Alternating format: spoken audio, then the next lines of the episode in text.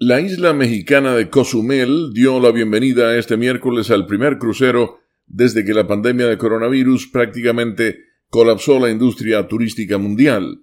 Funcionarios en el estado de Quintana Roo, en la costa caribeña, dieron la bienvenida al Adventure of the Seas de la línea Royal Caribbean, luego de llegar procedente de Nassau, en las Bahamas, a una de las escalas más concurridas del mundo para cruceros.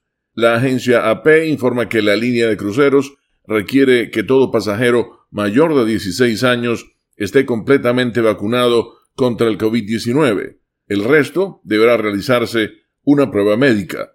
El gobernador de Quintana Roo, Carlos Joaquín, dijo que un 5% de los pasajeros, unos 150 jóvenes o aquellos con enfermedades crónicas, no han sido vacunados y que estarían sujetos a reglas especiales funcionarios de salud estatales y federales supervisaron la llegada.